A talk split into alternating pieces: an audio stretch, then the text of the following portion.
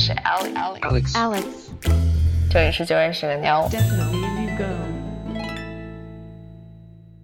大家好，欢迎收听《绝对是个妞》的播客。今天我们团队里面六个人齐聚一堂，想要聊一聊工作。我们应该都觉得我们正在做着一份自己喜欢的工作，是吧？你猜？真是的。就我们都在做着自己喜欢的工作。作为观众，看到我们作为一个团队在一起的时候，也经常有收到你们的反馈，认为我们工作的氛围很好。我们也就是这样认为啊。所以呢，我们今天就想聊聊我们为什么喜欢我们的工作，我们的工作有哪些地方让我们喜欢，我们都做了什么，让这份工作变得令自己更加喜欢。而我们的工作还不够好的地方在哪里？它距离一份理想的工作还有什么样的距离？同时，我们也在微博和 B 站上面收集了大家对于职场话题或者对于我们这个团队想问的问题，所以今天也会有把大家的疑问穿插在这一期我们的聊天当中来解答。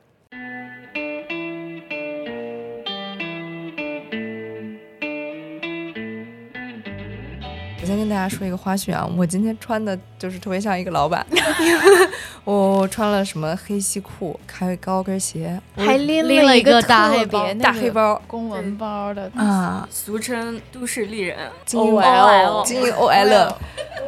哎呀，就首先吧，今天这个话题就要说一说，就是职场，而且我要说我们这个团队，然后我我又是这个团队的这个这个老板和 leader，哎，就先不说老板这个事情吧，就说职场这个事儿，我就觉得我没啥干货，我也我都是就是 凭着直觉走过来的，我觉得我没没有什么能跟别人说出来头头是道的职场经验，然后呢，我就当老板也当的不像。嗯，所以我就挺没底气的，所以我就穿了这些衣服，给我自己增加增加底气。然后我要录这期节目，我还我还挺紧张的。你得有点自信，这样显得我们特像小作坊。不行不行，我要承认我对这事儿就是不自信。但是呢，咱们这个工作环境又还挺好的，所以呢，就是虽然我没有什么干货和方法，但是我可能做出来的事儿还还没有那么差。有一些天赋。哎呀，这话可能我自己也不好意思说。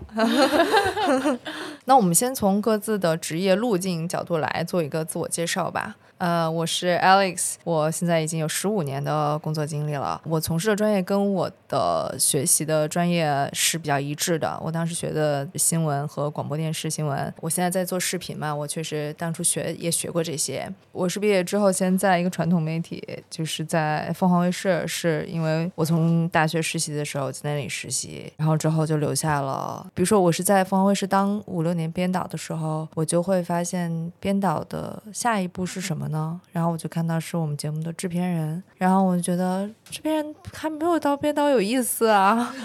就是他们就要审片和改片子，然后你要做编导，你还自己可以去去创作，因为当时所有的编导都是要么就是升制片人，要么就是走了，然后我就有一个情感变动的机会。就是我在分手之后，我也觉得我要有一个新的开始，然后我就听别人说，那个有一个电子品牌在招 PR，就是招公关的人，然后我就说我可以去当当白领，然后我就去当白领了。白领，哎，就是你知道你在一个地板上铺着这种工业地毯的工区，然后每个人都有自己格子的工位的工作，我也只做过这样一份，但是当时觉得挺新鲜的，我可以穿一个小裙装，然后踩着小跟儿，然后就是进办公室。但是那那一份工作就最后是一个，我反正在别的节目里面在外面说过，就是那个公司把我给裁掉了，我还拿了一些赔偿，我也挺开心的。可能又是巧合的，看到单向街在招人，单向街招人也招的很随意。我当时是说我有一个 PR 经验的，有一种办活动经验，还有这种发新闻稿经验的人，然后他们就说好像需要一个这个人，但是你不如先从写公众号开始吧。然后我说行，然后我又去写公众号。可能也是因为薪酬的待遇并没有下降的很多，所以我也没有什么心理的落差。虽然改成干一个非常好像更基层的工作，然后在单向街。之后，就因为又有了微在，又有了不懂爱，是他给了我自己一个新的工作的方向。然后在不懂爱就是结束之后，我发现我找到了我让我的每天工作都开心的一种工作，就是做这样的视频的内容。然后我就做了九月社牛。我在想，就是我想问大家，就是你们会因为什么选择一份工作？然后在这个问题的时候，我发现我没有一个特别对我来说没有一个特别系统性的一个想法。我就又看了我的那个。盖洛普那个优势识别器，这个书是我从呃 Lululemon 那里知道的。你会经过一个测试，然后知道自己有最大的几个优势是什么。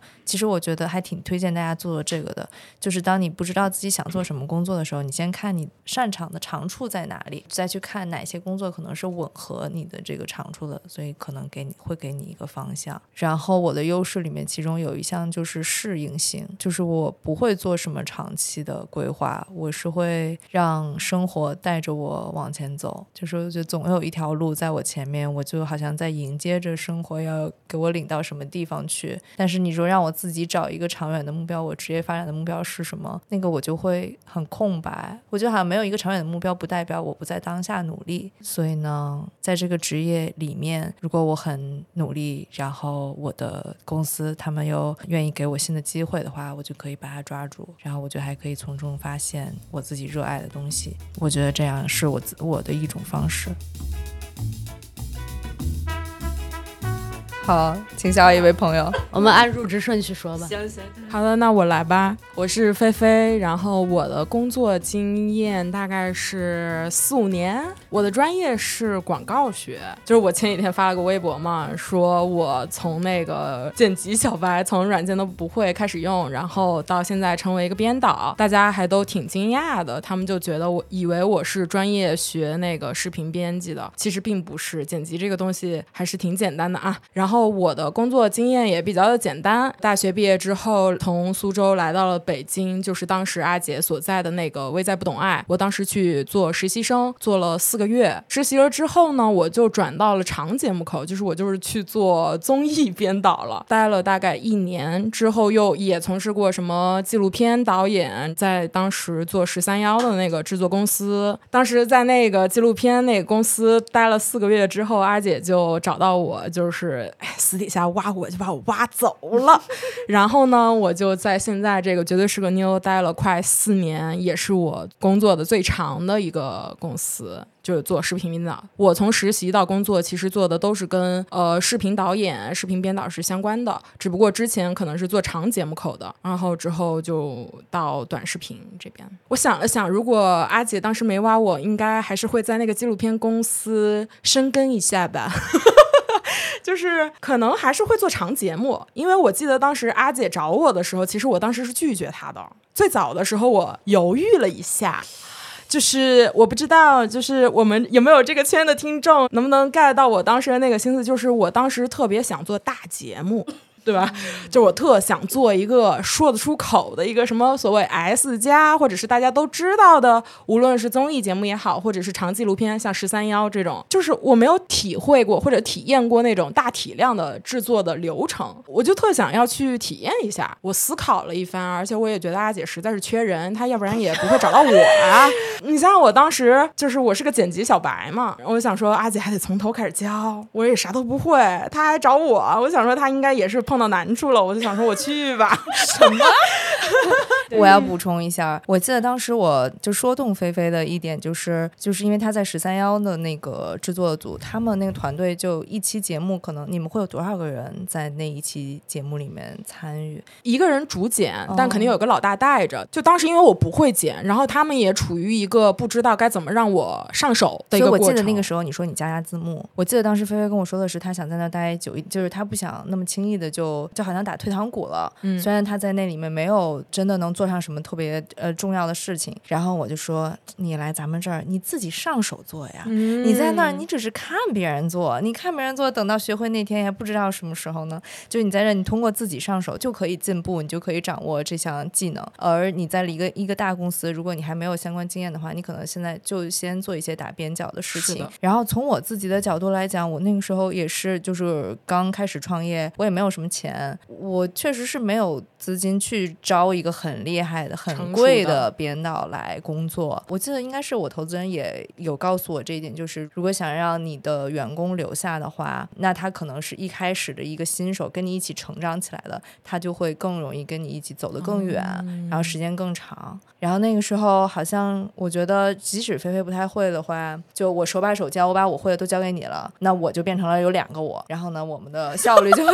就有两个艾琳的效率就更多。但是我觉得后面菲菲她厉害的地方在于，就是你你没有只停留在就是学会我教给你的那些，就是你自己再去琢磨，然后你再去要求自己。就像你微博里写，你那个时候给自己要求就是每期节目都要有一个新的进步的一个地方，然后你在不断有这些自我要求之后，你就成长的更多，然后就变得越来越厉害了。而且当时就是菲菲怎么会惊讶我会再找你呢？其实因为跟菲菲来未在不懂爱实习，然后那个时候就给我挺深印象的，因为你还挺能吃苦，然后然后呢还挺挺努力的。就是有一次我们办那个在草莓音乐节，在不懂爱有一个摊位的那个活动，哎，我是怀着孕还是怎样？就最后我们要把那个场地拆掉的时候，我也提前走了。然后另外一个应该跟菲菲合作一起的编导自己去听歌去玩去了。然后反正菲菲就她就一一个人收拾了最后全场的那些很多设备啊，什么布景啊那些东西。还有一个当时我们怎么把人家草皮弄坏了还是什么，然后你还去 好具体。去修那个草皮，好像反正就那天好像还天气不好，就最后你真的是就可能就是哭着弄完的，就就就一个人扛下来了，就觉得让我印象挺深的，就是你还挺能扛事儿的，而且很有责任感。嗯，这哦确实是我打动了这个埃里克斯的其中一个原因啊。我记得当时阿姐在不懂爱的时候，在我很不自信的时候，她就跟我说过一句话，就是他说他招的这些实习生里面，我是第二优秀的。我我知道第一优秀的人是谁，所以是刚才说话那个然他没有说我是第一优秀的人，但是我觉得他这个就是说的挺中肯的，就是因为他没有说为了夸你，然后就说你是最优秀的，然后他说我是第二优秀的，第一优秀的是汪酱，然后我当时我服，不是巧，当时我服，嗯，就是因为当时我承认他比我优秀，但是我想说我能在他之后我就排第一，然后我想说那我也挺厉害呀，但是我当时就有一种我做啥了？啊，就是我就排第二了，我只是扛了非常的扛重物，没有，我当时就觉得我只是在做我分内的事、啊。嗯，我当时其实单纯的就是觉得我是在做我本职工作以内的事，我就觉得是我的努力、真诚加上对这份工作的喜爱打动了这位老板，然后让这位老板赏识到了我，给了我之后的机会吧。嗯，那汉文呢？汉文是在菲菲之后，就是我加入到一起的。谁能想到汉文竟然是第三个入职呢？就感觉汉文一直保持着一个职场新人的不靠谱。你想说的不一样戳心，我没有觉得他是不靠谱，我觉得汉文一直保持着一种童真的心，很率真，谢谢菲菲。帮你找补。大家好，我是汉文。对，没错，我是这个公司第三十场的一个人。我先跟大家说一下，我的本科的专业和现在我做的工作完全没有关系。本科学的是土木，在大学的时候试过很多和我的专业没有关的东西。我试过平面设计，然后学过编曲。对，你在简历里写了，你还会做衣服，还会编曲，还会设计，还会剪片，还然后我跟大家说，求职小妙招就是还是得吹，还是得吹牛。嗯，我就有点被被这个吹牛给给唬唬住了。但是都是真的，就是都有一点，就就是一个兴趣极度丰富，但是广而不精的一个人。然后当时就想说，毕业之后 gap 了一年之后，我觉得我得找个工作，然后就罗列出来我之前都做过什么，会做什么。然后我就想说，就是平面设计跟编剧这两个东西我都挺喜欢的。然后我就想说，有没有一个领域是可以把这两个东西合在一块儿？然后我就想到了视频，然后就做了很多前期工作，想说转这个行。我记得当时还有个前期工作特搞笑，就是我在想说，我又不认识做这行的人，我就很想找一个做这行的人，问问这行到底什么样。然后我就托我的前任他认识了一个他的朋友，然后大老远的加那个人的微信，加了微信之后，我说可以打电话吗？他说可以，我就立马给他打电话问了这个事情。然后来到这儿是特别搞笑的，就是当我了解了大概需要一些什么技能之后，看人家招聘信息，大概都说你需要会什么软件，最简单你就从软件弄起嘛。然后那时候就开始上 B 站看教程，然后开始自学，然后拿手机拍 vlog，那个就是现在惨不忍睹，回过头去看。但当时我就是拿着那那两个东西，然后去投的那个简历，然后一下就就中了。啊啊 Alex，什么东西 对，我记得我应该照样有要求，就是大家提供作品，还有回答三个问题。然后我觉得一个是汉文在简历里面吹了很多牛，就是有点 吸吸引我了。对，然后而且他在简历里面写说他是 gay，哎，其实真的是有一点，我就你是故意的，对，我知你知道我会吃这套。对，因为我当时是先关注了 Alex，就有种感觉说他是很希望团队里，就如果团队里需要一个 gay，不要说这么直性白，别多元，性别和取向和认同多元，对，所以我就就非常直接在简历嗯第一句话就说了这个，嗯、你是怎么写的？一个会巴拉巴拉巴拉巴拉巴拉的 gay，对，是的，很多个巴拉呢。对，就是我当时那个转行，其实还有一个很幸运的地方，就是我来的时候是一个实习生的身份来的，所以其实他对实习生要求不是特别高，对，然后很多东西是可以你到了之后你再学的。嗯但其实我当时找的时候，其实还投了很多其他的。然后我记得当时有投一个是一个抖音的一个 KOL，粉丝还挺多，但他是做翻唱的。然后他当时去了之后，他们团队也很小，可能就三四个人，算上老板的话。然后他们当时给的工资很高，但他们就想要一个人过去就把这一块全给包了，视频的拍视频的东西，因为他他只管翻唱。然后当时我就觉得这个很信任，但后来就是在这个实习，你当时提供那个实习和这个工作之间，我在犹豫，因为你的这个我会觉得我更感兴趣，但他那个他给的报酬会更高。然后我就问了我一个朋友，然后当时他跟我讲那话，我觉得还挺有有意义的。他说你现在是转行，所以其实你什么都还不会，所以你应该去一个能告诉你什么东西是好的，什么东西是不好的地方。然后我当时就毅然决然的选择了，绝对是个牛。嗯，这还呃，是感谢表扬。然后我觉得这还挺有挺挺干货的。是 挺干货的。哎，而且我觉得从实习的这个角度去切入一个喜欢的工作，这一点还我还挺推荐的。好像好多嗯、粉丝有在问题里面问我是在一个小团队做一个喜欢的事情，还是去一个大公司找一个稳定的工作。那如果实习的时候你不太有这种生活上的压力的话，你可以先趁实习的机会去一个小团队做喜欢的事情，感受一下看看。然后你觉得他他不能给你生活维稳的话，你在正式工作的时候再去大公司。而我觉得小团队的工作经验，你可以说，因为在小团队里面，然后习得了各种多样的技能。我觉得在一个大厂里面也会需要这样的技能的，所以老板，你作为一个嗯应聘者，就是我招人的。，对，特别是比方说你就算实习生嘛，你也会有一些，嗯你，决定要不要这个实习生，或者你决定愿不愿意给这个实习生一个机会。我会问他平时都会看什么东西，然后他看的那些东西，他的输入来源里面，我觉得我也认同那些的，然后我就会觉得他这里有加分。然后他他自己之前做过的事情，比如说菲菲当时挺有意思的，他就说他在优衣库打工，我当时真的觉得这是一个点哎，一个是有一个那个著名企业优衣库光环，我觉得他对于人才培训上面，就是即便是任何员工，他们都会有一个很成型的体系去培训他。我觉得这这孩子已经被教过一遍了，嗯。哦还有就是，那你去愿意去做这件事情，也是因为你是一个乐意付出劳动的人，就肯定不是一个懒惰的人。我补充一下，就是我去优衣库，就是那种线下店里去叠衣服的那种，就是暑假工。挺然后，也不是所有所有小孩儿都会去做这事儿的呀。嗯，可能这是其中一点，但是我记得当时你面试我的时候，因为我之前在学校里面做过一个作业，也是当时我在一五一六年的时候我就上传过 B 站视频。我记得当时我做的是一个 reaction 系列的，你还挺惊讶，还问我说这些都是你做的吗？我说嗯，我没想到被他记住的是优衣库，我真是。我记得当时你也很惊讶那个，呃，我觉得这是个记忆点，嗯。但是我好像可能会所有的就是有过过往作品的，就是都会觉得这个人选会更更适合。还有什么标准？还有就是，我就嗯面试我我不大行，就是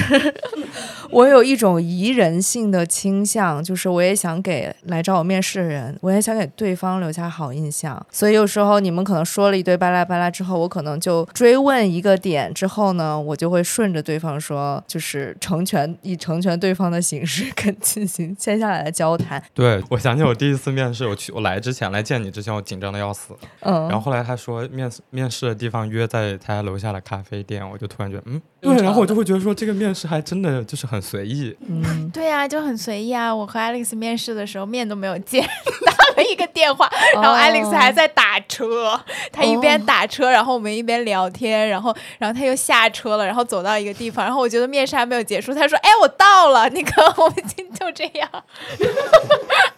哎哎，但是就是就是我知道我自己面人就不太行，所以我就是在招正式员工的时候，我会让你们再去面一遍。就是我我我不太相信我自己面试别人的能力，但是我会让团队里面其他就是已经加入的成员，我说你们也去跟那个人这个来面试的人去聊一下，然后告诉我你们的感觉。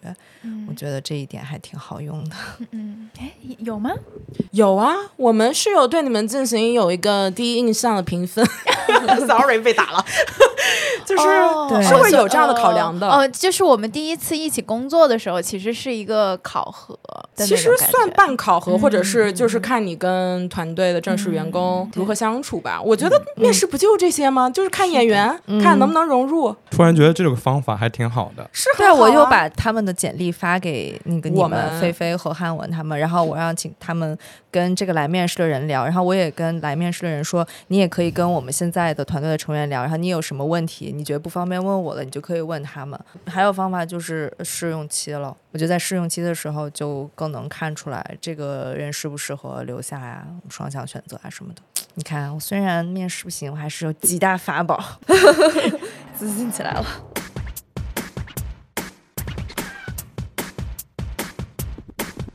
下一位，嘎嘎。大家好，我是嘎嘎。我呢，就是这个经历说说出来也是比较离奇，就是因为我可能是完全的野路子出身。你看过我们视频的人，认识认识我的都知道我是跳拉拉操的嘛。哎，不出你所料，我学的就是什么东西。没想到吧，还有这个专业呢，而且我这还读到研究生呢，真是开玩笑。对对，本团队学历最高的，我七年的青春都留在了北京体育大学啊。我本来的专业其实就是跟拉操相关，但是它它叫体育教育。然后基本上大家毕业之后的就业方向就是去当老师，然后或者搞培训，然后当教练。毕业了以后，我就发现，呃，我可能不是太想留在学校工作，就是不太喜欢那个氛围。因为我不当老师，我一时间也不知道自己去干什么，然后就会兼职一些，比如说舞蹈工作室去代课，类似于这种。同时开了一个淘宝店卖衣服。后来就是觉得这样也不是办法，得找一个工作。然后我这专业呢，如果不找我们本专业方向的，那也很很难找。我跟你们说，我还面试过那个叫什么，就是《非诚勿扰》的他们那个广告商的那那种叫什么？百合世网纪佳哎，对，对对，对世纪佳缘，对，那你面什么岗位呢？面的是销售岗或者是行政岗吧。就反正当时我就觉得，我看那些招聘需求，就是我感觉我我除了能干人事，就是能干行政，要不就是销售。然后后来我就投了一个国企的人事岗。哎，没想到哈，你就是在这种事业单位，就是你会点小才艺，哎，还挺吃香。是不是你这个就排每年年会，大家跳舞都是你给排？刚巧就赶上了马上一年一度的这个年会，我们那儿叫表彰大会，哎，然后就主持加出节目，哇，那大放异彩，得到了领导的赏识，然后这个前景也真是不可限量啊！当时这份工作对我来说就是一份相当稳定的工作，收入也很稳定，福利待遇也很好。但是我干了一段时间以后，我就发现呃有点无聊，然后以及我不办年会的时候，不办年会的时候，我觉得我的才华无处施展。怪不得嘎嘎每次报选题的时候都要出节目，都要搞一个舞台。对，实在有太多的文艺细菌在身上啊。然后那个后来就是有一点感觉一眼望到头的感觉，就是说这个工作我可以干嘛可以干，呃，挺舒服的。但是它就是有一种温水煮青蛙的感觉，我会觉得。呃，以我对我自己的了解，就是再这么下去，不是说不好，是我可能很难再意识到它不好了。就是我想趁我还 清醒的时候，赶紧跳出去。后来我就离职了。然后那个时候，确实我就是呃状态也不是特别好，情绪上出现了一些问题。这两年的时间，等于说自己在沉淀啊，在修行，韬光养晦。好，然后我又觉得不行呀，不能这么待着呀，待着人就该废了，我就干点什么吧。然后当时就是。想从自己的兴趣爱好入手，然后我我是一直还挺喜欢摄影的，就是那种瞎瞎玩儿自己瞎玩儿。我也挺爱看那个网上那些博主，就是做那个 vlog 的那些东西，然后我就觉得哎挺有意思，就是我也想试试，我想哎这他是怎么弄的，那个是怎么弄的，然后自己就开始研究，然后我自己就开始尝试这件事儿，然后自己就学了软件，然后学了软件就开始做视频，可能是天赋异禀。就很快就学会了，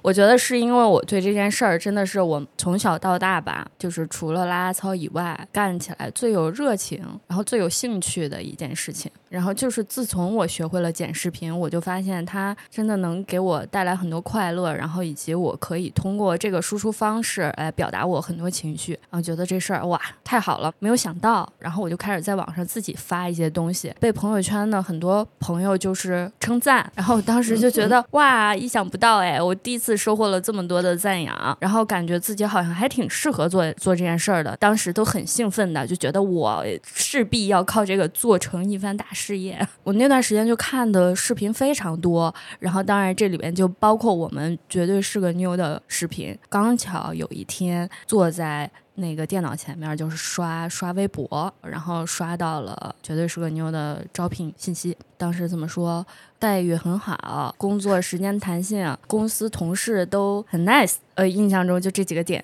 非常打动我。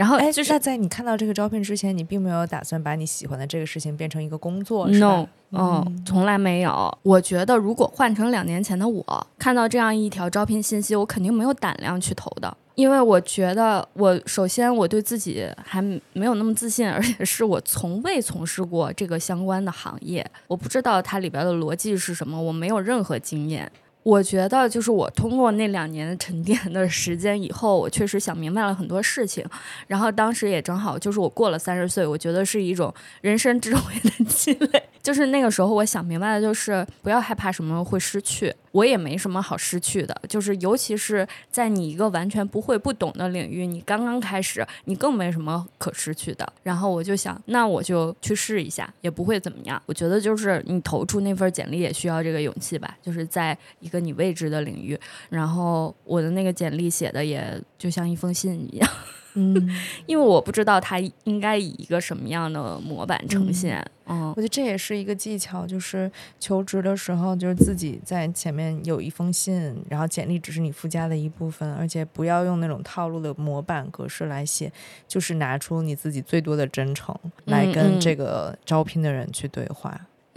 因为我就觉得我也没有什么，就是如果说要作品的话，我那个自己剪的 vlog，我觉得也称不上是一个作品，所以我有的只能是那封信。我那个 vlog 挺厉害的，是吧，菲菲？对啊，那你是没看过我我我应聘给的那个？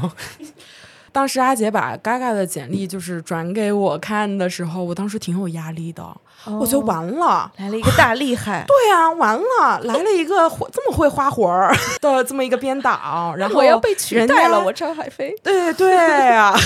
微微想了那么一下，因为我觉得他当时那个账号也有一些粉丝了，也传了挺多个视频，而且制作的挺精良的。而且可以弥补当时绝对是个妞的一些不足吧，或者是可以丰富画面上的丰富度。所以我当时就觉得哇，来了一大厉害！我觉得你是厉害，你的那份简历是很漂亮的。嗯，你指的是那个信加信也漂亮，作品也很不错，完成度非常的高。嗯嗯，你是什么感觉？当时觉得你已经很很成熟了呀，你自己做一个片子就是独立做的能力，而且你还是自己写的那种。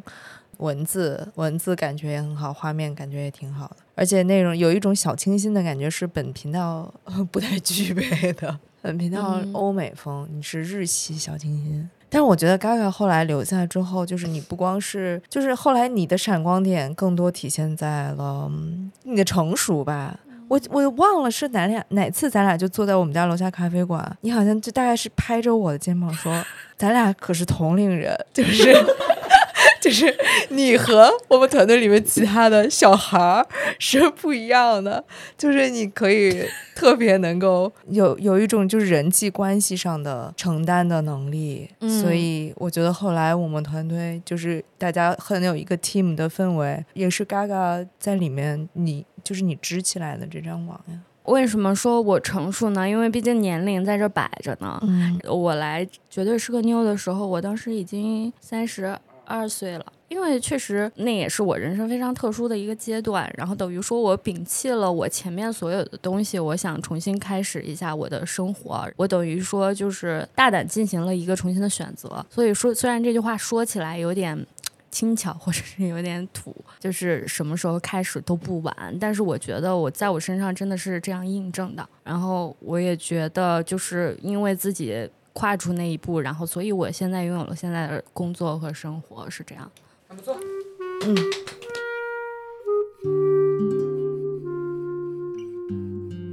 Hello，大家好，我是小乔。然后我成长路线就比较的普通。然后我现在是工作三年多了吧。我的本来的专业学的跟阿姐挺像的，是学新闻的，但是没有学那个广播电视。就是做新闻这件事情呢，就是从个人能力和环境的要求上来讲，对我们当时来说都比较难。就你想找一份做新闻的工作，在我们毕业的时候，其实就已经挺难了。然后后尤其是文字类的，再加上我经过四年的学习认识，得到了一个最大的认知，就是我的文字能力，就是写长报道的这种能力其实没有那么强。然后呢，就在当时我毕业的时候是二零年嘛，应该是就是受一八年开始的 Me Too 运动的影响，就是我看的东西都挺多跟女性主义这些有关系的。然后我当时就觉得，嗯。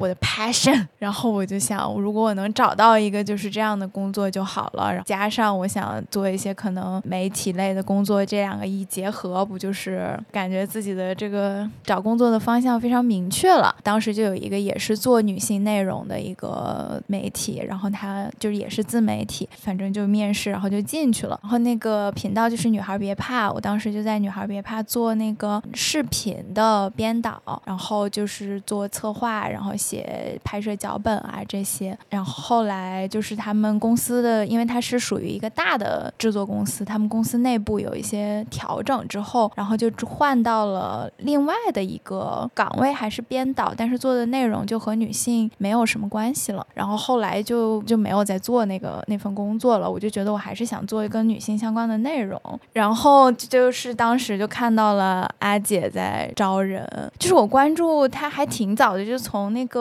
不懂爱，对，从不懂爱的时候就开始看视频，然后还关注了就是他个人的账号，然后我还记得他发去阿拉善，然后发他结婚的那些视频。当时他开始自己做内容之后，我就觉得做的特别好。然后 Gaga 来应聘的那一次的招聘，我也有印象，因为我当时看到那个招聘的简历，我也想投，但是呢，我就是 Gaga 说的那种，就是被吓到了，因为我觉得就是你们做的特别好，然后我就觉得我能力有点怕够不上，再加上当时说是要招一个剪辑，然后我其实是根本不会用剪辑软件，所以就没有敢投。然后第二次的时候，我就觉得一个是也感受到了前一份工作的危机，然后再加上这个就是觉得就怎么也得试一下了，然后就投了。对，然后就在这工作了两年多。然后我刚开始的时候感觉进来工作的时候，我记得面试的时候也跟阿姐说了，我是不会剪辑的，我可以写一些文案类的这些工作，也可以做一些视频的编导，但不能剪辑。后来就是在工作的过程当中，也是慢慢 学起来的。因为我在之前的那个工作，就是我只负责编导的工作，然后嗯剪辑的工作我是不自己做的，我只会给到剪辑，就是剪辑大纲。但我们团队的工作习惯其实是自己整个 handle 下来一整条片子，然后我作为一个就是不会做剪辑软件的，就面临了一个问题，就是就我我要和另一个人打配合，就是这个配合过程其实就会容易出现一些问题，我就觉得很别扭。扭，然后就觉得每一个人都会，就我不会。然后呢，而且以前我其实我就是有挺大的畏难心理的，对于剪辑这件事情，嗯，我就觉得就是那些软件我都不会操作，我平时在电脑上装一个 APP，我都搞一个小时，别人搞十分钟什么的，然后但是没办法，就是 在这儿就是感觉太别扭了，然后就逼着学，然后学了之后就发现原来就也挺简单的，然后就在我记得当时就在 B 站看了，可能总共那个视频的时长加起来就只有几个小时，就觉得这个基本的逻辑就差不多了。对，就这样走上了一个就是咱们又会写又会剪，哎，自己也厉害了。对对，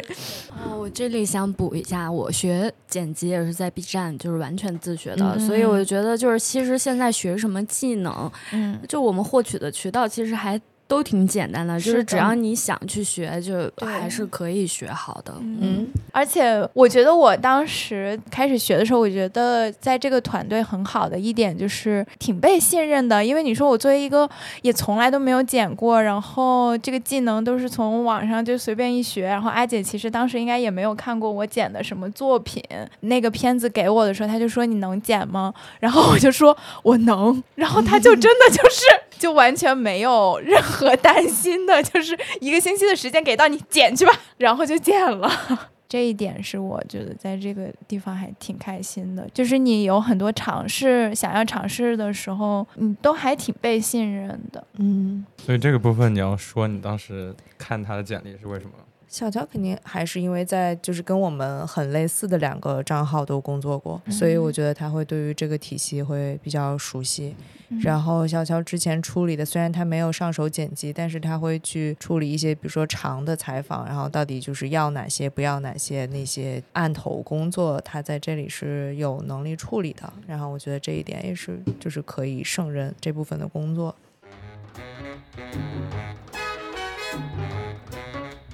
杨是巧，我是巧，那我倒要问问这位老板，我是你第几优秀的实习生？第一优秀是你，你 第一，对啊，我刚以为是我。第一，第一，第一。不是我找补一句，我觉得他没有把你当实习生，我觉得他是你的朋友。伙伴，哎，我这里先埋一个埋伏，就是巧和我其他人不太一样的是，他是我们这唯一一个在比较大型公司，也算是大厂。大大厂大大厂的嗯都工作过，然后他进行的工作不像我们就只在那个小团队、小小作坊工作过，他的工作经历还是挺多的，而且也有大厂经验，所以对这个好奇的朋友们，请打开耳朵。嗯，我就是如果从第一份正式工作算起，我工作有八年了。然后第一份工作就是从实习生 转正的工作，就是当时去大上街跟 Alex 一起写稿子。我哦，我大学是学广告的，新媒体传播就比较正好是偏新媒体向，然后刚好那个时候一五年左右，也是公众号刚起步的时候，我就是当时大学毕业要写个毕业论文，然后选了独立书店，然后我就投了大象街公众号招编辑的这个实习岗位，我就过去了。我记得当时 Alex 就留着一个卷发。我有照片，我到时候找出来放上，就非常酷。然后脚也不正经坐着，就把那个脚搭沙发那个手沿儿上，然后端着咖啡，特别 chill 的在那儿坐着。我说哦，这工作环境可以啊。然后我就开始表现我自己，我学新媒体的嘛，表现我自己特别懂。反正没聊多少，Alex 也问不出什么正经问题来，因为他他当时写公众号可能还没有我也没写几天，他也没写几天，然后可能还没有我在大学里写的多呢。他还找了一个帮手帮他一起问，我的一个实习生帮我一起面试去了，哎，所以当 Alex 员工的另外一份工作就是可以要锻炼面试技巧。然后可能聊了没多久，他就说回去试稿。谁知道就是我也是天赋异禀，我回去试的第一篇稿子就十万加，哎呀，哎你呦瞧瞧，哎呀，然后就就进大洋街做实习生，然后 Alex 就撺掇我们当时的老板一起，然后把我留了下来，然后我就在大洋街一待就是两年时间。后来从大洋街走走的时候，我就当时心里想的唯一一个就是我要找一份能睡觉的工作。就之前那边那个时候确实是我们可能到晚上嗯。十点才定选题，选题。然后写去吧，然后呢，早上七点七点看看稿子然后八点推送。日子？对，然后我经常都是在家里沙发睡的，然后心跳非常快，然后那个时候因为工作强度太高了，跟他经常吵架，就是经常吵架，就是我就是动不动就拿辞职威胁他，然后他就动不动就说你别拿辞职威胁我。我不记得了，我我天蝎座我比较记仇，我怎么记得都是我们俩美好的回忆？比如说在母亲节的周 末，哦躺在各自在沙发上给别人做定制版的单向向力，然后收八块钱一张什么之类的，然后把自己作死，然后中途也经过了很多的调岗啊、变动啊，就其实跟 Alex 就密切工作的也就九个月，所以离开大浪街之后，我又找了一个能睡觉的工作，我就去了阿里巴巴，然后旗下的湖畔大学的一个研究部门。然后做互联网研究，然后当时就会接触非常多的中厂、小厂，跟很多创业公司、创业公司 CEO 去做商业案例研究，就进入到了一个我完全不会的领域，办那种三百多人大型活动什么的，在那待了两年多的时间吧。你是也是投简历过去的，嗯，是朋友介绍的，嗯内推。算是，嗯然后就聊了一下，然后觉得我好像还不错，然后什么都能做，因为他们需要一个小朋友，他们需要一个小朋友能去帮他们把所有事务性的工作处理掉，呃，稍微有一些就是愿意去做长内容和深度内容的想法，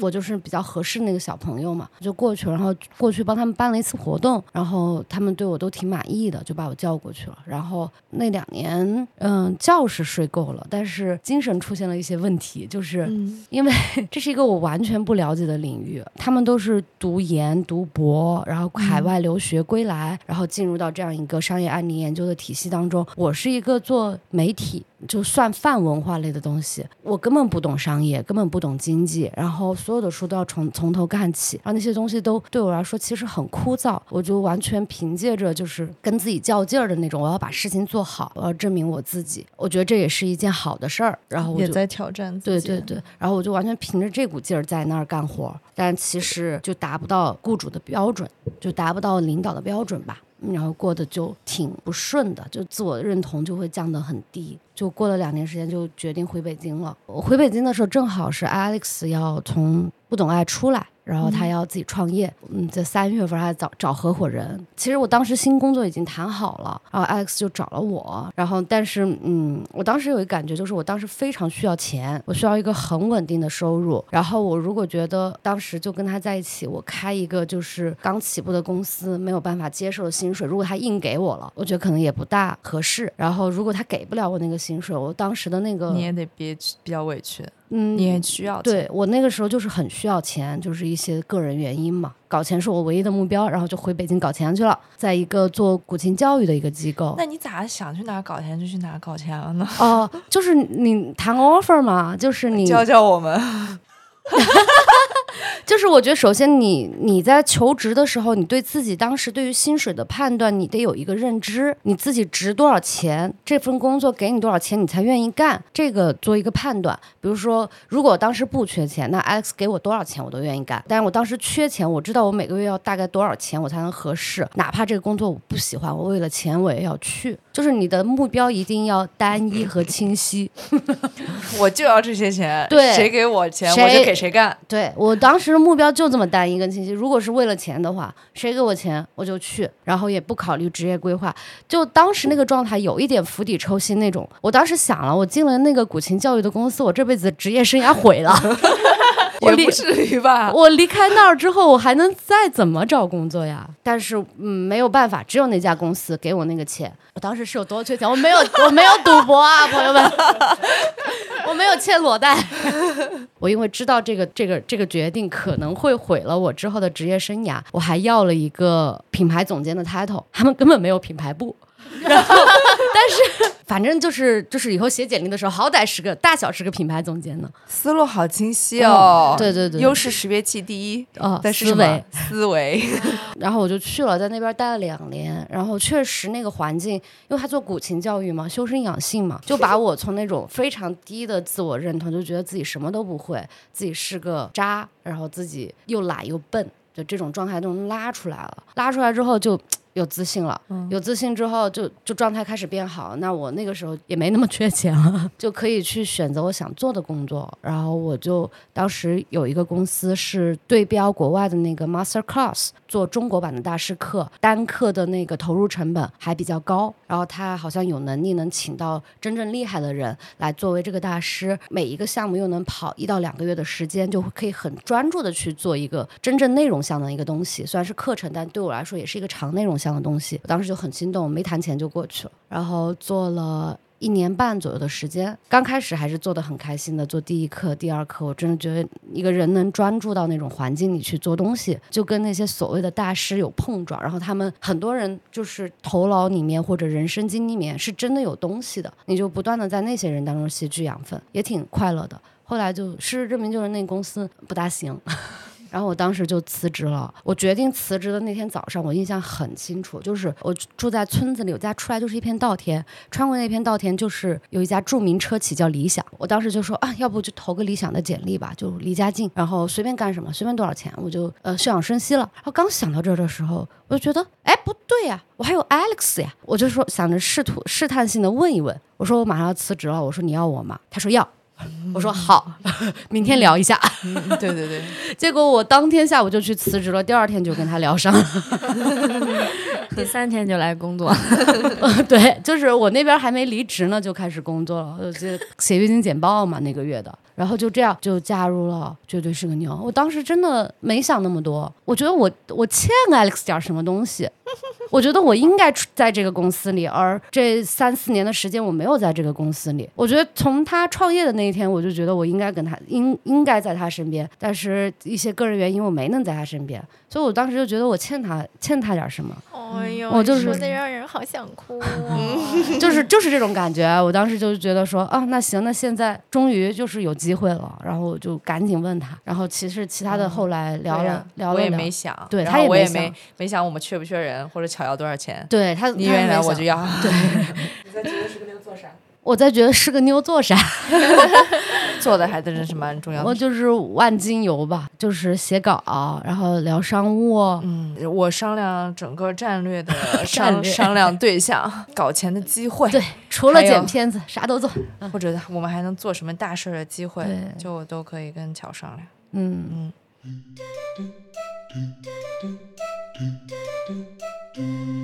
其实还挺好奇巧，因为他是唯一一个待过是所谓大公司啊这么一个人，然后感觉我们这个团队确实组织的目前听起来挺随意的哈，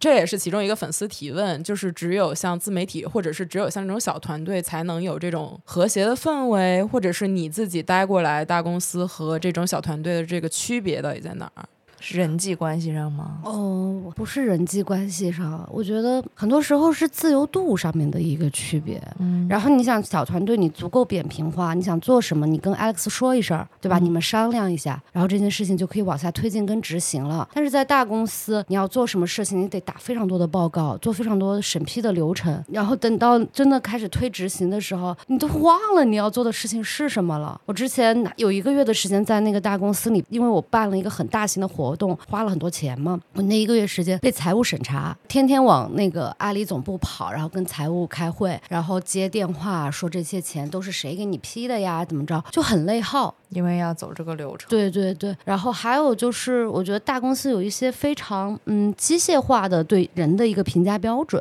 就是数据，然后数据这个东西，做这个活动卖了多少钱，或者你你做的一个新的东西有多少多少传播量，这些非常机械化的判断标准，会让你知道做什么是有效果，做什么是没有效果，嗯，然后你就永远不会去做那个没有效果的事情。那很多灵感、创意和一些好玩儿的东西，就在这个过程当中流失了。还有领导和领导之间势力的相争，，对，所以你在做的事情可能是为了一种政治权力的争夺。我有听到有在大厂工作的朋友是这样，他觉得自己后来一年下来根本没有做什么有意义的事情。这些都是不同领导之间在争夺权力，要安排下来，我们要做这样的一个事儿，一个什么业绩什么的。就当那个公司盘子足够大的时候，就是什么事情都可以做，什么事情也都不必做了。你做的所有东西都是在公司内部，好像去搏一个什么，然后而且它有很明晰的晋升体。体系，然后年度的绩效考核、环评这些东西都会让你觉得非常的内耗。我之前回答那个年终绩效的那个表，十几个问题答三遍，因为你要对不同的部门答。我当时觉得，就是这都是在干啥呀？然后你不答那个表是是这个，就算 bullshit job。对嗯狗屁股。但是你不回答那个表吧，你就没有办法拿年终奖，所以你还得答。我觉得可以问问从巧开始回答这个问题，就是乔也做过你喜欢的工作，你也做过你不喜欢的工作。观众有问说，我必须喜欢我的工作吗？我的答案就是不必要啊，就是做擅长的工作，但不喜欢，行不行？特别行。我最近有一个特别大的体悟，就是哪怕你工作时间一天十个小时，你做你喜欢的事情只用了两个小时，但这两个小时给你的能量肯定是比这十个小时给你的能量要大的。嗯，与其说要不要做喜欢的工作，不如说你喜欢的事情是什么，你还能不能够在日常繁忙的工作当中再撇出一点空间给他？如果可以的话，我觉得就是一个很好的状态，不用去强求那个工作你喜不喜欢。我觉得我做了很多我不喜欢的工作，但是我挣到了钱，我我我拥有一个稳定的收入，在工作过程当中也会获得一些成就。成长，它可能跟你预期的都不一样，但是它还是会让我有一些能量吧，我觉得。嗯，反而你真的喜欢的工作，比如说，我觉得我很喜欢思考，现在的工作需要很多思考，但有时候那些思考也会让我觉得我累了。有时候会觉得反而是会把你喜欢的一些东西消耗，我觉得这个大家都、都能明白。对，我觉得也是有人问的，就是当你喜欢的事情，当你的爱好变成工作的时候，它还是那个爱好吗？它会不会变？我看到这个问题，第一个想法也是，好像其实得弄清楚自己到底喜欢什么。我觉得可能对于大多数人来说，确实就是你要去分辨，或者是你要去观察你生活中你真正感兴趣的东西是什么。然后关于爱好变成工作会不会变味这件事儿，我最近听到了一个挺拓宽我心知的一个回答，就是我在看《乐队的夏天》的时候，其中一个乐队叫八仙饭店，他们四个人都是兼职做音乐。他当时就回答，就是为什么没有全职去做音乐，就是因为他觉得音乐这份爱好对于他们来说都太宝贵了，他不舍得让这一份爱好去背负着特别大的负担，就像你特别喜欢一个玩具一样，如果把这个玩具你上班的时候也拿着，下班的时候也拿着，这个玩具就会坏。所以我觉得他是他好像也是一个很新鲜的角度，就是如果我抽出很少的时间，不是付出全部的时间去对待这件事儿，也许这件事儿对你来说还是一个很珍贵的事情。我觉得这个好像挺打破我心知的，就是以前我也是属于那种我要全身心的投入在我的这份爱好上，可能也会适得其反。嗯因为我觉得工作还有另一面，就是它就是就是它也成对它一方面嗯繁琐，另一方面它也是你的社会身份、你的生活、你的生存都要负担附加在这个上面，所以有时候可能把爱好变成工作的时候，就会没有那么纯粹。我觉得就是，如果你把一个工作赋予了太多的理想主义和价值感，你让工作去承担你这一部分的诉求，会失望的很快。因为它还是一个社会运转的一个商业行为。如果说让一个商业行为去承担你的理想主义跟价值感的话，你一定会有很多很多失落的地方。哪怕是咱们现在这个工作环境，偶尔也需要对一些东西去妥协。然后你如果不想让这种妥协去抵消掉你工作的快感的话，你就不要把它当成一个纯粹的东西。工作就是一个不纯粹的东西。嗯，我以前是那种一定要把爱好当成工作，工作就得照着爱好找。找特别是比方说，我转行之后做视频、做编导这件事情，让我意识到说，把这个东西变成你的职业之后，它会倒逼你在你的兴趣爱好上有一个还蛮突飞猛进的一个进步。然后当时菲菲那支片子里面那个苏苏，她说了一句话，当时菲菲问他说：“你喜欢运动吗？”他说：“我不喜欢。”但他的教练跟他说了一句话，说：“当你擅长一个事情的时候，你就喜欢上了。嗯，”然后我就觉得有这个部分存在。是的，就是一开始你可能非常笨拙，所以你也不喜欢。但是你开始在上面重复花时间去训练和练习的时候，你越来越擅长，就会喜欢上这些对，因为你不断有正反馈。我觉得我会经常在工作里面加入爱好。我喜欢完成一个事情。我好像也经历过，就是不同的岗位。比如说，我一开始在方卫视做一个政治类的节目的时候，我也不喜欢政治，但是我喜欢完成那个事情。就是我喜欢完成一个写一个提纲，然后那我就研究它，我把它写出来，然后我就开心。然后后来在做公关的时候，要跟那个其他国家的部门写写邮件，就来交流这个事情。那我好像就喜欢完成写写那个邮件，去写去去学英文邮件怎么写。后来在单向街办活动，我就把我喜欢的那些东西加进去之后，然后它就变得更有意思了。就是把爱好加入工作，把喜好加入工作，呀，似乎也可行。我是觉得大家还在面临的一个问题，可能是不知道自己擅长什么。就是根据我个人的经验，就是在你越年轻的时候，你会越迷茫，这是一定的。刚毕业的朋友，他就会觉得我真的不知道，他就可能只会考虑喜欢或不喜欢这种很绝对的问题。但我觉得这一定就是中间还是有很多就是选择的余地，而且你还是要尝试，而且就是你擅长什么这个事情，也是要靠你不断反复的去经验的积累，然后能让你。知道去发掘你擅长什么，觉得这也需要一个挺漫长的过程，所以不要着急。嗯。OK，有一个粉丝问的是他的烦人的女青年，呃，同事作为朋友和同事（括号老板），边界感在哪里？会不会各自的边界感不一样，导致落差或者误会？嗯嗯。我以前觉得我当就是当一个团队的 leader，我会跟那个我 leader 的小朋友有一些边界感。比如说，我觉得他们想要玩的时候，肯定不想和我一起玩，我就别去跟人家那儿凑，就是 当一些不开心的因素吧。所以就让他们自己玩的开心。但是我觉得跟你们在一起之后，我是觉得这个东西这个担忧我没有了，我没有觉得你们不想和我一起玩。哎呀，我们是不想和你一起玩的呀！真讨厌。哎，说实话，我我还是有压力，就我心里是很尊敬你的。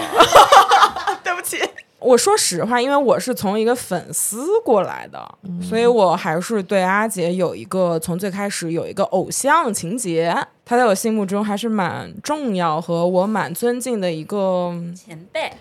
嗯，对，前辈，所谓前辈领导，也许吧，是我很仰望的人。所以其实我之前听巧说，他在跟你写那个文章的时候，他跟你一起去蹦迪，一起去喝酒，可能也跟你当时的人生状态，就是你还没有结婚生孩子有关系。说实话，我非常的羡慕。我感觉现在我观察到，也是他跟你之间有那个特殊的感情，就是你们俩好像是像朋友一样，但是好像跟我们其他四个人就。我自己觉得啊，我可能我心里面还是把你当领导一样，那我也搞不清楚。那肯定我们的关系也不只是领导，就是上下级的关系，肯定多多少少也有朋友的关系。但其实这个边界感在我这儿是有的。嗯，我是挺羡慕。嘎嘎也有，嘎嘎说就是我什么，我没有找嘎嘎来说一些什么我的心事儿，就是不想不把他当朋友什么什么的。我是个爱人，朋友，我是个爱人。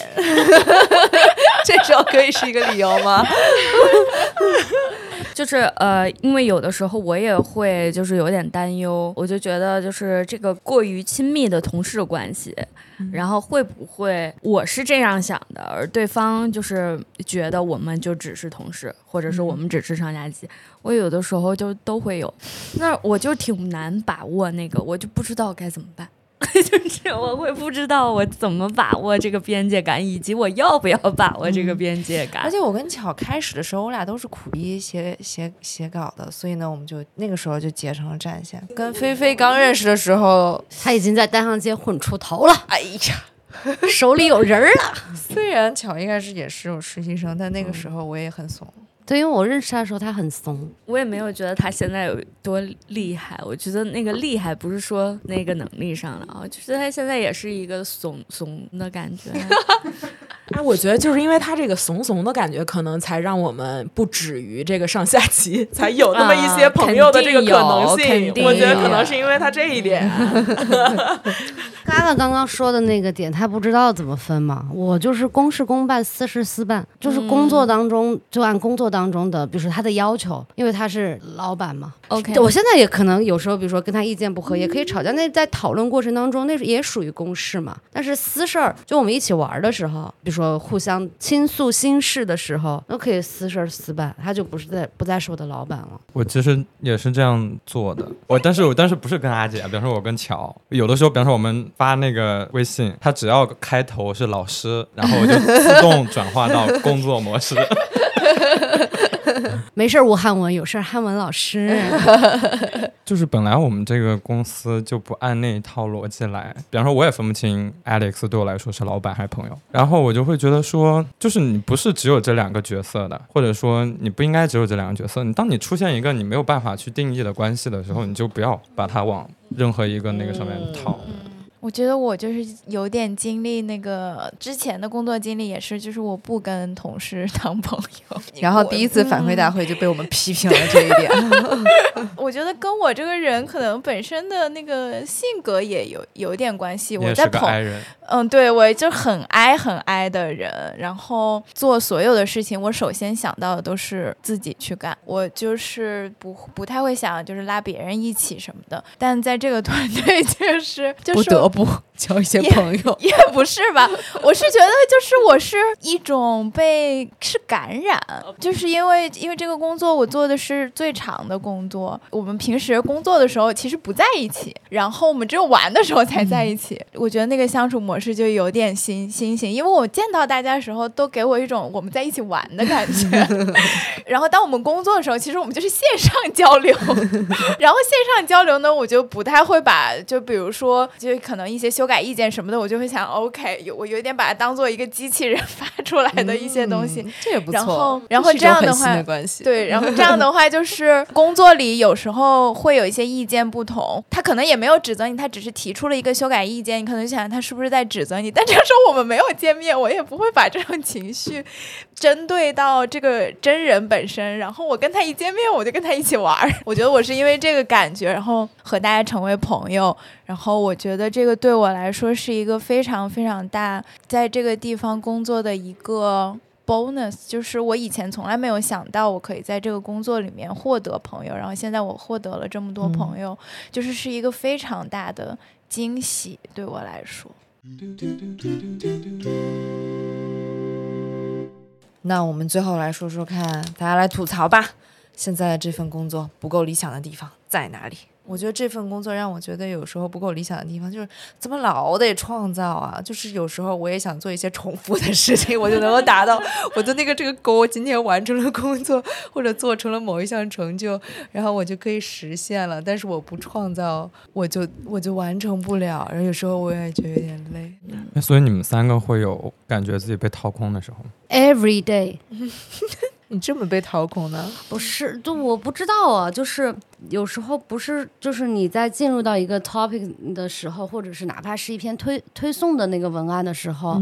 你就会觉得很难。我觉得我就是觉得那个字儿再也蹦不出来了。我也不知道它是一个什么样的情况，最后好像都蹦出来了嘛。但是你在开始的时候，你就觉得它不可能了，我再也写不出这些字儿了。我好像每天都是这个状态，但就是不能向这个状态屈服。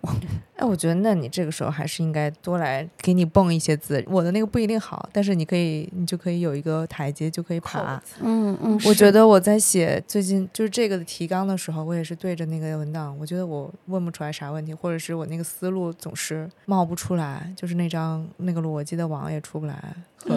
和说让你们大家都往里面写。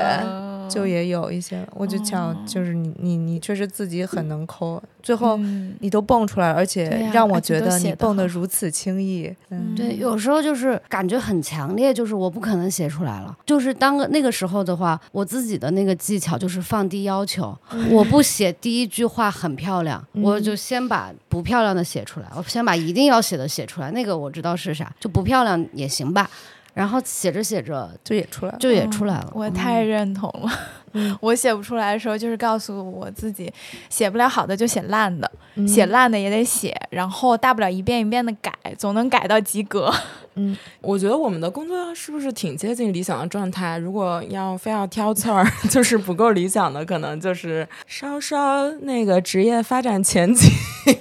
可能稍稍有点欠缺啊。可能你做编导，你做到的那个现在目前就是比较成熟了。那下一步呢？或者说你如果放到一个全局来看，或者是放到跟其他人相比来看，会觉得那之后我要干嘛呢？就是那我难道要跳到另一个公司去当所谓的什么自媒体的小 leader？好像就是说，如果你跟其他的同辈相比的话，他们是不是也许能有一个比较清晰的职业上升路径？可能就是在这个探索的过程中，就会稍稍有一些迷茫，嗯以及呃，肯定会有那个同辈压力在嘛。嗯对，比如说像我们只有巧在大厂待过，呃，我也是有想过，如果说把我放到那么一个比较正常的那个职业道路上，我到底能不能胜任那样的工作？可能在小团队待久了，你就会也会怀疑，或者是其实挺好奇，就是我到底能不能够胜任那样的工作，或者说我如果去选择另一条道路，我能发展的怎么样？我觉得那个是别人就是好像就大厂那种给你写哦好了职业上升路径，但是我们这个可能是一个不一样的东西，或者一个是新的东西，我们得自己去看到前景在哪。有可能有的时候你会觉得，哎呀，好像看不见，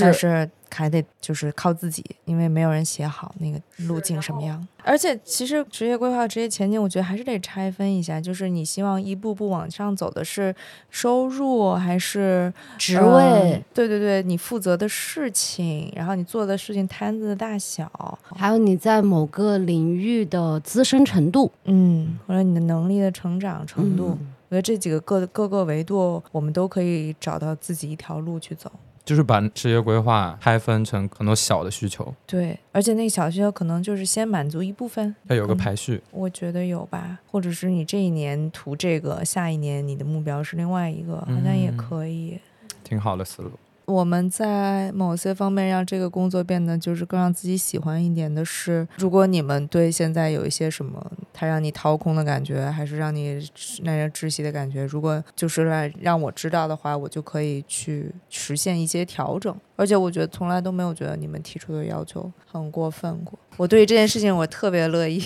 我也有我的恐慌，我也不我也怕大家走。所以呢，你们跟我说，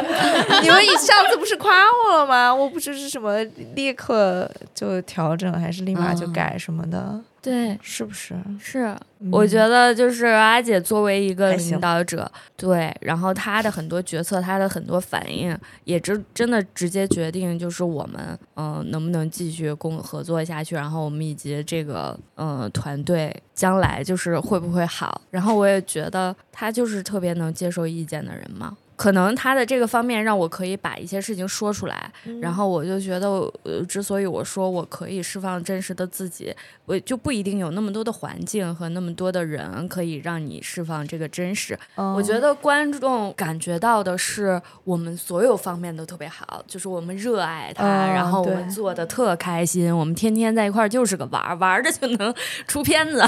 其实过程并不是那样的，嗯就是我们每个人都有每个人嗯痛苦的时候的地方，嗯对，很嗯难搞出来的地方，就是这个一定是必然的。我觉得工作就是这样。如果说相对来说我们好的地方，那我觉得可能真的就是氛围好，就是我们不用再去搞那些办公室政治这些东西，可能在我们这里就是不存在的。然后你要说有友情嘛，那肯定是有友情的。但是你说我们的关系就是一定是毫无破绽，就是特别美好的那种，也不是。因为有人的地方，你一定就是有关系的地方，你就是会有一些消耗，就是也没有大家想的那么理想化。我们就是一个很正常的，但是偏温情的一个小世界。我我比嘎嘎要多一层的感觉，就是我很同意嘎嘎刚刚说的，但我会觉得我在这个团队特别喜欢的一个感觉是那种伙伴的感觉。就为什么我会说伙伴？因为我们不是特别像一个雇佣关系，包括一五年的时候，我很难把 Alex 当成一个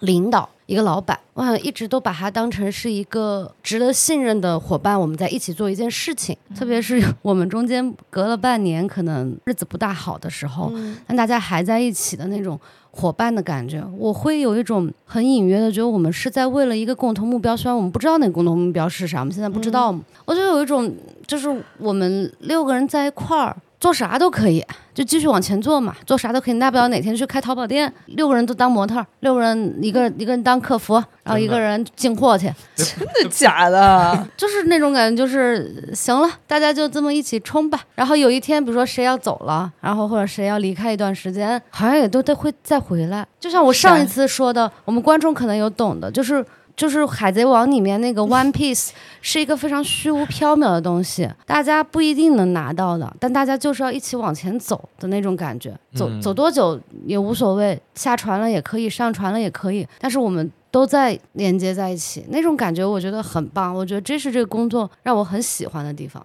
我刚刚听到巧说那个大家都会回来，我就很有感触，就是确实好像确实就是有一种好不容易在这个世界上找到了同一类人一起前进的感觉。然后我刚刚还有一个感觉是，就是一直以来我都我不像大家那么会表达自己的感情，或者或者或者说我们团队六个人就很好。其实我是挺在这方面脸皮挺薄的，就不不会承认或者不好意思承认和大家距离挺近的。但是刚刚那么一说，好像有点同感。那我抒个情吧。就是大家很喜欢《老友记》嘛，经常会幻想说你也有这样一个团体，对这些朋友这个环境。但是我后来想说，其实比起《老友记》，我们更像同福客栈。就是同福客栈，我最喜欢一集，就有个江洋大盗来到那个栖霞镇，然后他们就是在那个大堂打地铺，那个那个是我觉得应该很多人会喜欢那个感觉，但也讲不出那个到底是什么。然后我就觉得我们团队给我的感觉就非常接近那个。好煽情哦！好煽情。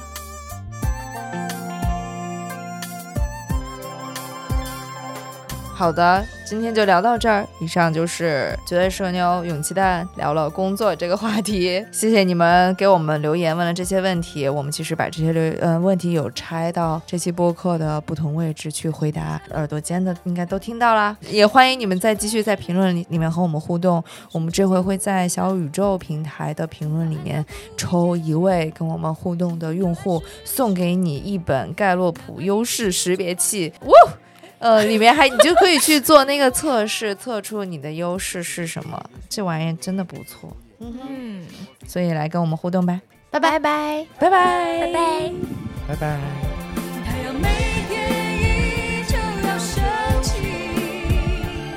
希望永远就。